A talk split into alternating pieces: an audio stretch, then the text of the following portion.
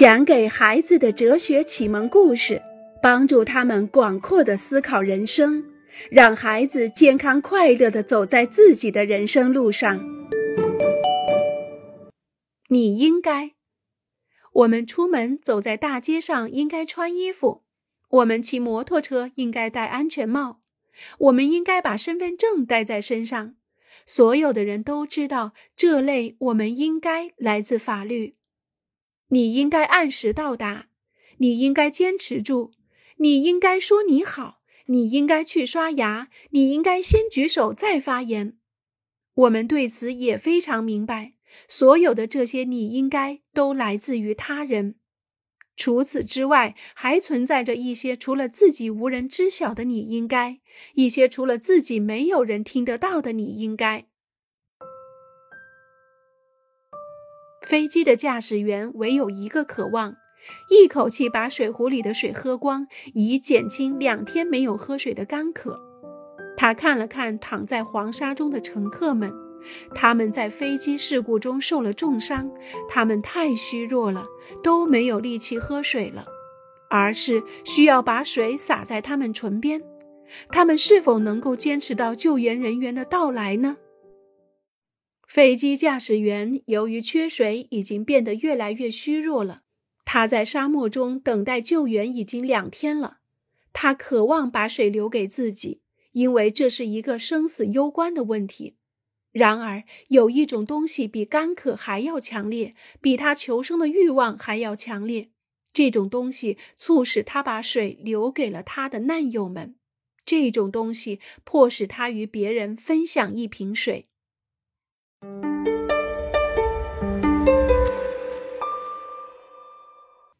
雷达还是孩子？快开快点儿！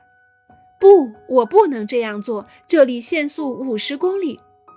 你看得很清楚，街上一个人都没有，而且既没有警察，也没有雷达。我知道在这里限速十分没道理，可是我们没法知道将会发生什么。我可不想交罚款，也不想我的驾照被没收。皮埃尔不愿意超速，因为他害怕被开罚单，害怕驾照被没收。快开快一点！我不能这样做，这里限速五十公里。你看得很清楚，街上一个人都没有，而且既没有警察，也没有雷达。我知道。不过，想象一下，假如一个孩子从家里跑出来，然后不看车就穿过马路；假如我开得太快，就没法及时刹车。杨尼克不愿意超速，为的是不撞到人。皮埃尔和杨尼克两个人都尽到了作为汽车司机的义务，他们遵守了限速规定，可他们遵守的理由却大不相同。皮埃尔不想惹麻烦。杨尼克在为他人的生命着想。没有人会问我们为什么要遵守法律，为什么要尽义务？是因为雷达的缘故，还是因为孩子的缘故？我们尽义务是因为害怕吗？我们尽义务是因为我们大公无私吗？是因为我们善良并且自觉自愿吗？是抱怨着还是微笑着尽义务？这一切并不重要。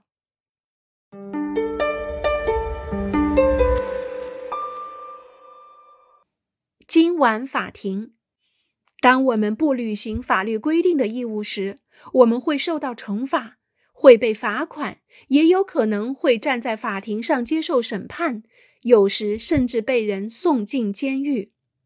让我们想象一下，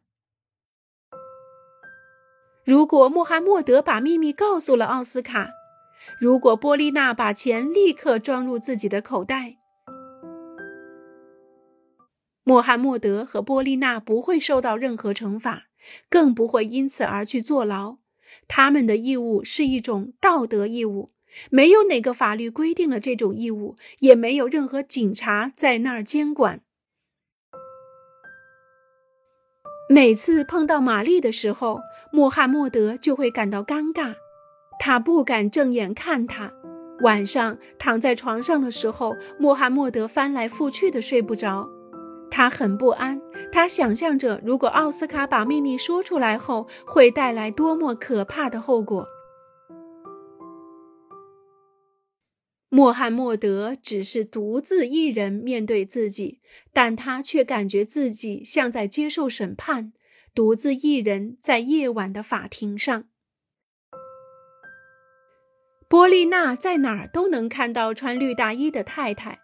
她知道自己本来是有时间赶上那位太太的。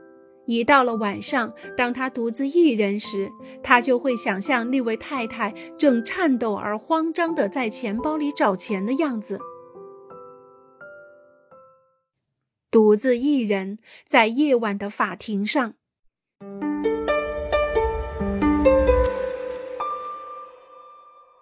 可怕的权利。这天晚上，公共汽车上有很多人，一个座位也没有了。可是吉姆想要坐下。你站起来，到后面去。他对一位妇女说道。温迪一动不动。站起来，到后面去。吉姆大喊起来。吉姆肆无忌惮，因为他知道自己有权利把温迪从他的座位上赶走。而温迪则有可能被警察抓走，带到警察局。温迪知道他应该站起来，把座位让给吉姆，这是法律规定的。公共汽车前面的座位是留给白人的，当公交车很拥挤的时候，中间的位置也是留给白人的。吉姆是白人，温迪是黑人。我们无法相信这个故事，然而它确实是真的。在美国南部相当长的时间里，白人有权利禁止黑人坐在公交车的某些座位上，有权利禁止他们进入某些学校、报考某些大学、踏入某些超市或者饭店。法律规定了什么是可以做的，什么是禁止做的，但是法律没有说明什么是好的，什么是坏的。法律给人们权利和义务。告诉人们什么是被允许的，什么是被禁止的。但是有时候，这些被法律规定的权利和义务是非常可怕的。